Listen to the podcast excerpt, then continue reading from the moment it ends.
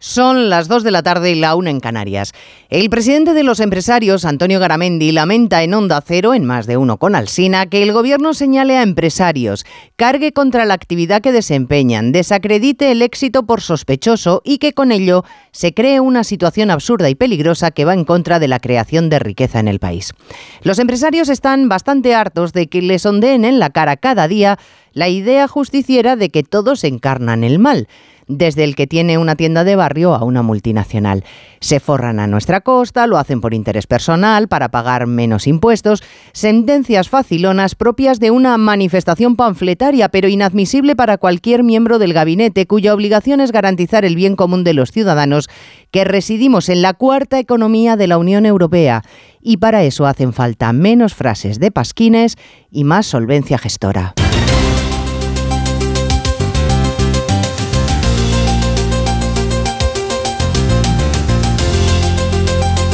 En Onda Cero, Noticias Mediodía, con Elena Gijón.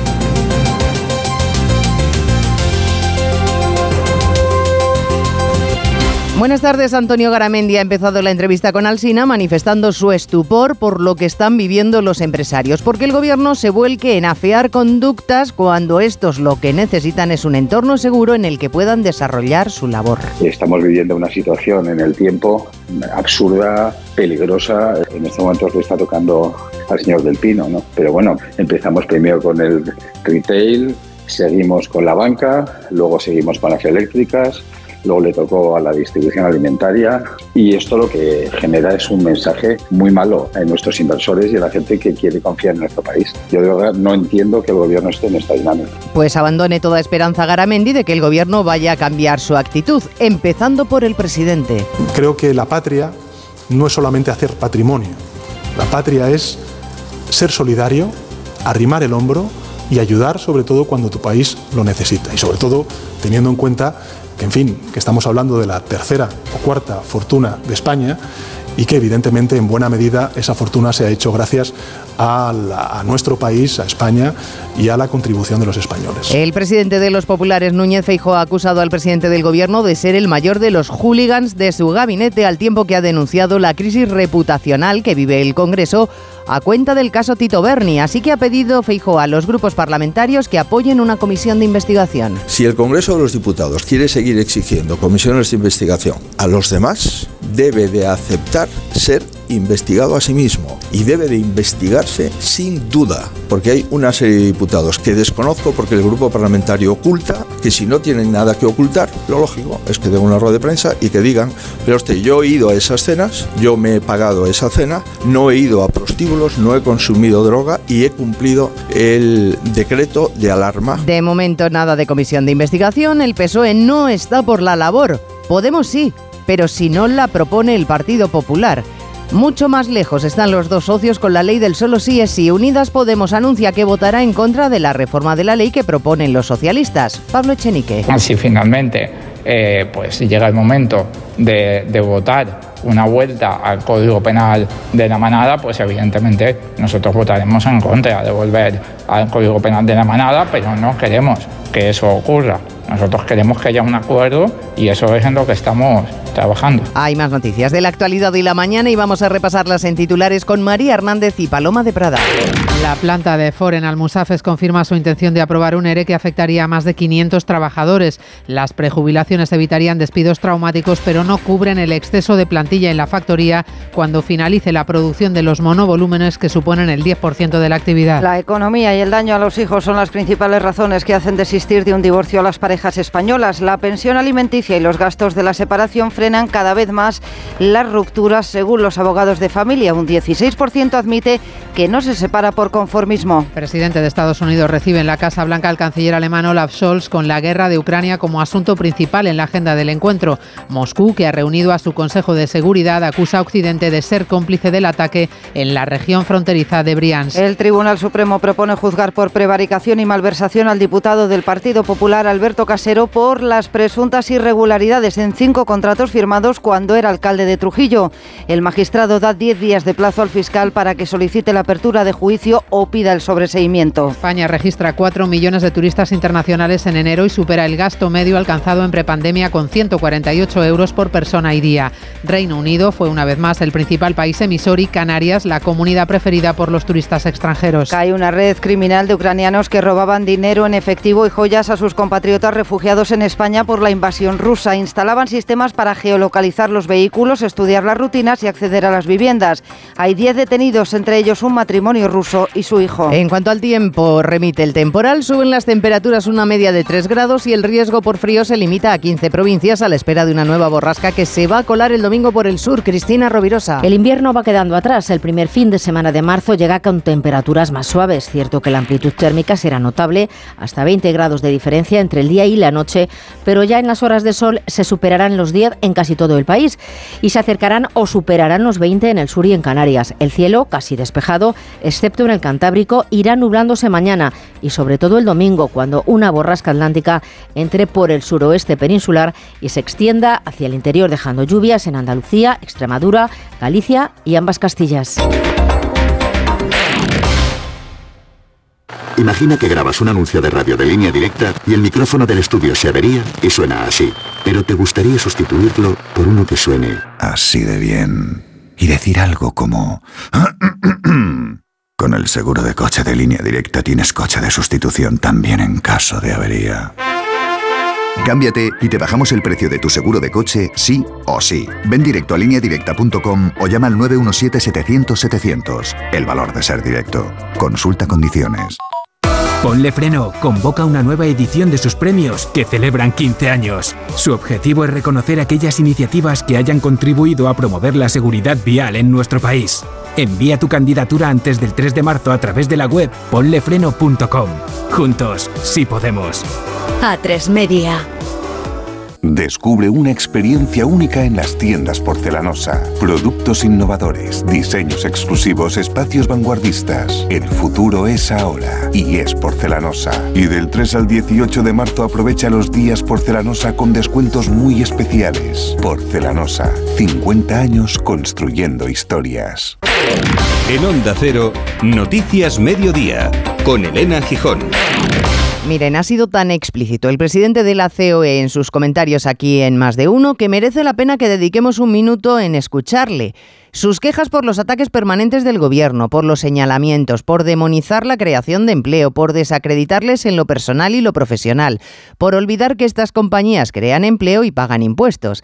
Garamendi hablaba con Alsina de forzar una situación tensa de manera innecesaria y peligrosa. Los gobiernos lo que deben de hacer es, es tratar y cuidar entre algodones al mundo empresarial y especialmente y especialmente a los emprendedores y especialmente a, a la gente que ha tenido la capacidad de, de, crear algo que no teníamos en España, que son multinacionales. Que tengamos multinacionales en España, muchísimas. Es, lo que es es un, orgullo, es un orgullo, pero en cuanto a alguien le va medio bien, ya nos parece mal. Mientras tengamos alguna ministra todos los días castigando, pues realmente yo creo que es un mensaje realmente de falta de confianza muy grande. Y lo malo es que no se le está echando la culpa además a la empresa. Se miran personas, se buscan personas y se intentan destrozar a las personas. Las campañas de descrédito no son lo más eh, oportuno, pero si seguimos así, pues volvemos a generar un efecto de inseguridad jurídica con los esos impuestos a la carta, etcétera, etcétera. Que yo lo que pediría es un poco volver a la tranquilidad, eh, volver a la mesura, volver a la moderación.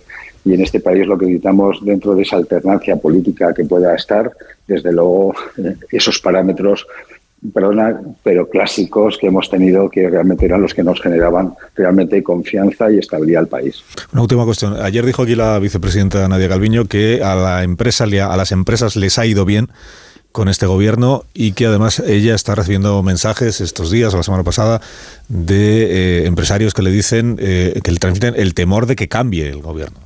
La verdad es que Carlos eres, eres un malvado. Es usted un malvado, Carlos, y se mondaba de risa. Bueno, ha añadido después Garamendi que él no quiere entrar en cuestiones políticas, pero como habrán observado, ha deslizado la palabra alternancia, más seguridad de la que tienen, en fin. Los ataques a los empresarios no han frenado esta mañana ni por parte del gobierno ni de los partidos que lo conforman. Jaume Sens de Podemos. Es eh, indignante que hayamos ayudado, hemos salvado esa empresa con el dinero de todos y ahora que les van bien, que tienen beneficios extraordinarios, se quieran ir a un paraíso fiscal a, a tributar. Querían ser españoles para cobrar, para forrarse a costa de los españoles y ahora quieren ser holandeses a la hora de pagar para pagar menos. Que resulta que ahora Países Bajos es un paraíso fiscal. La verdad, esta aseveración unida al monumental enfado que se gasta el presidente porque una empresa española se marcha a otro país de la Unión Europea haciendo uso de la libre circulación de empresas y capitales es curiosa, curiosa e interesante porque a ver cómo explica Sánchez a partir del 1 de julio cuando nos toque presidir la Unión Europea que si alguien europeo es él, y que él está en contra de que las empresas se vayan de un país a otro de la Unión Europea. Bueno, esta mañana en Helsinki, en lo que ha concentrado sus esfuerzos es en volver a señalar a Rafael del Pino acusándole de confundir patria con patrimonio. Enviado especial Juan de Dios Colmenero, buenas tardes. Buenas tardes. Ayer desde Copenhague, hoy desde Helsinki, Pedro Sánchez ha insistido en señalar directamente al presidente de Ferrovial con nombres y apellidos. Y ayer desde Moncloa insistían en que el presidente, el señor del Pino, se había forrado. Sánchez ha dicho que estamos hablando de la tercera o cuarta fortuna de España y que eso ha sido gracias a nuestro país. Y este es eh, el debate que está detrás de lo que está sucediendo con el señor del Pino. No estamos hablando de, mm, digamos, eh, garantías jurídicas, que las hay. Aquí estamos hablando de justicia fiscal. ¿Qué sociedad queremos construir? Y yo, desde luego, quiero una sociedad donde haya un estado del bienestar fuerte, que para ello lo que necesitamos son recursos públicos y, sobre todo, aquellos que más tienen que más contribuyan. Respecto a la reforma para la rectificación de la ley del sí es sí y la falta de apoyo de Unidas Podemos, Sánchez ha querido remarcar que estamos hablando de momento solo de la toma en consideración. De la toma en consideración de cambios técnicos y ha apelado sobre la ley del solo sí es sí al sentir mayoritario de la población para cambiar la norma.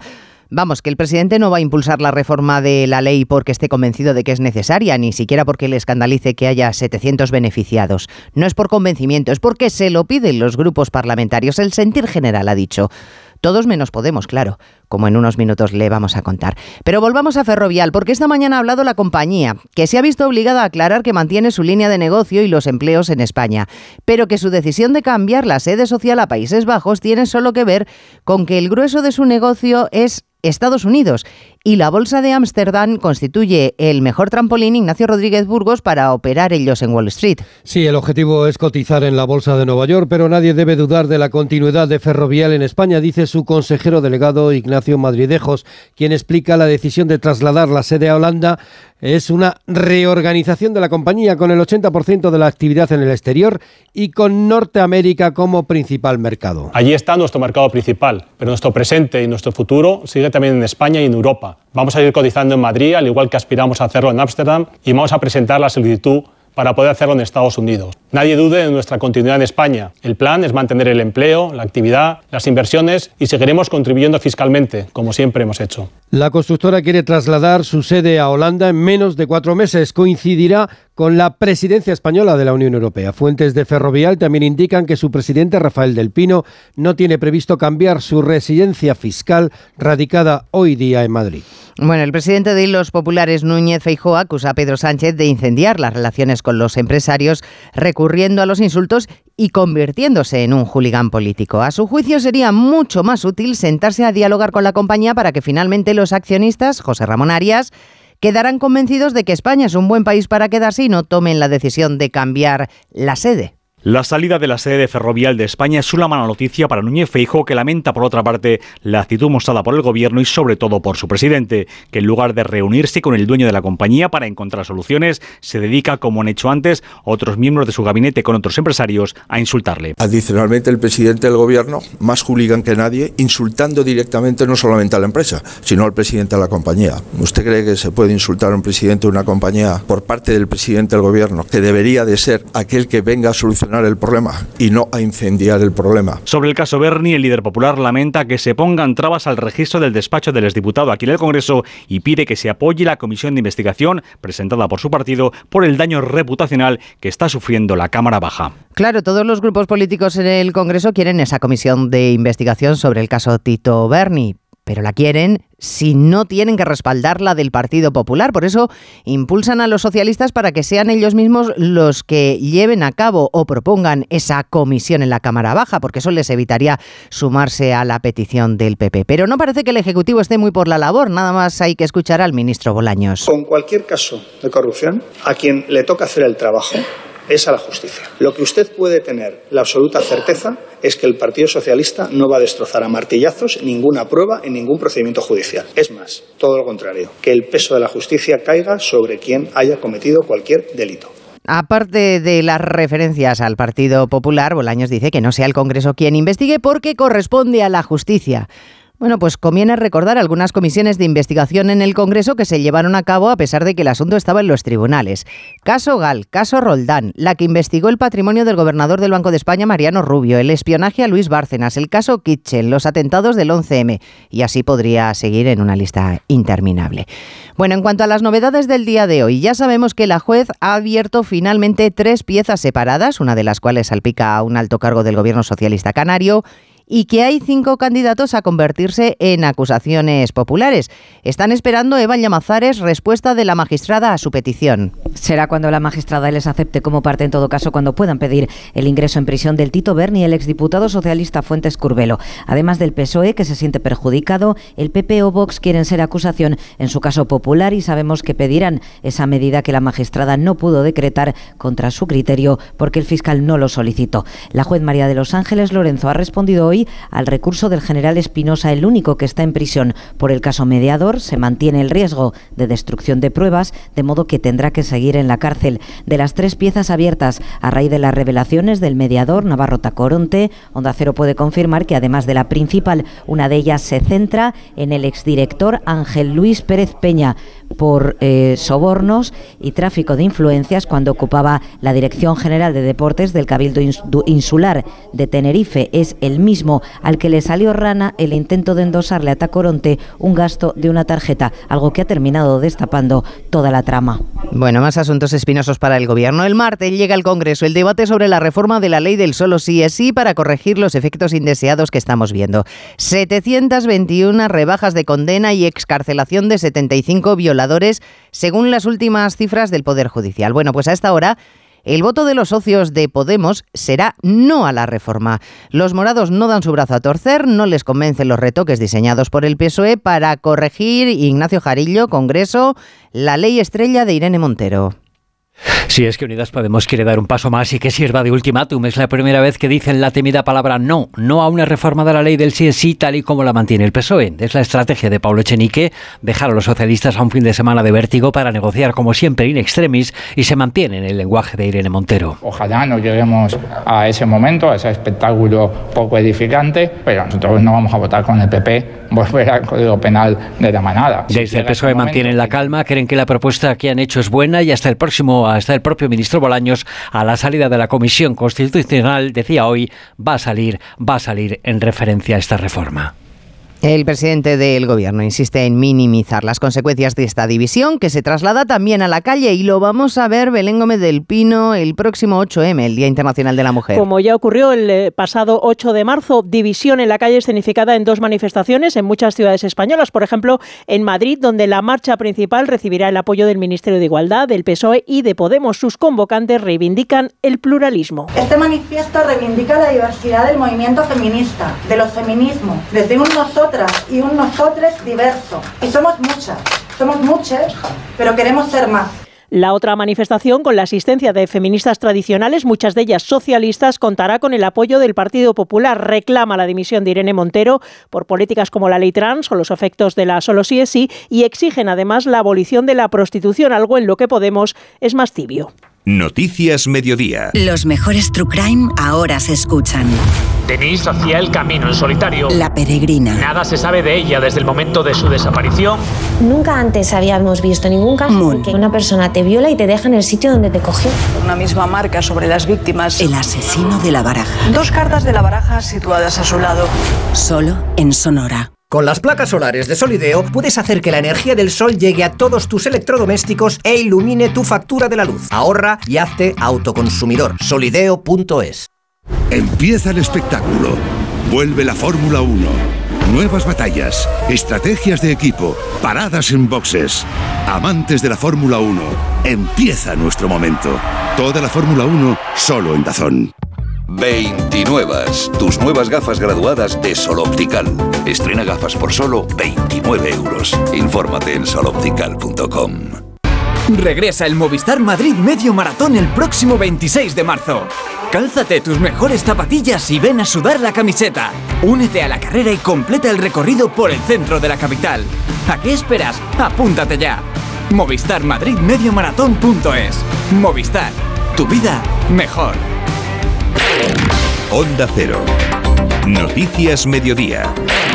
Se recrudece la situación en Bakhmut, 200 ataques rusos en las últimas 24 horas. El ejército ucraniano resiste a duras penas en una ciudad prácticamente arrasada. Mientras Vladimir Putin analiza la situación con el Consejo de Seguridad y todo apunta que va a anunciar más mano dura. Moscú, Xavi Colás. De momento sabemos que se va a endurecer la legislación con vistas a la posible aplicación de la ley marcial. La víctima de hoy es la seguridad jurídica. Putin ha firmado un decreto que permite al Estado suspender a los directivos y a los accionistas de cualquier empresa que no cumpla con los contratos de defensa si se impone la ley marcial. El decreto permitirá al Ministerio de Industria nombrar a un nuevo administrador externo para que se haga cargo de la empresa si no garantizan, por ejemplo, las entregas de producción. En realidad ya hay ley marcial en las cuatro regiones que Moscú controla parcialmente en Ucrania, pero un año después de la guerra no se ha extendido esa ley marcial a toda Rusia. Habrá que esperar a que concluya la reunión de hoy para saber si entra en marcha ya mismo. La invasión de Ucrania es uno de los factores de la crisis en el sector del automóvil. Hoy Ford en Almusafes y ante la menor carga de trabajo ha anunciado a los sindicatos un expediente de regulación de empleo porque tienen un excedente de personal de 700 empleados. Onda Cero La Ribera, Virginia Delgado. Pese a que la factoría de Almusafes ha sido la elegida para producir los vehículos eléctricos de Ford en Europa, este tipo de coches supone menos mano de obra. Por lo tanto, la dirección ya anunció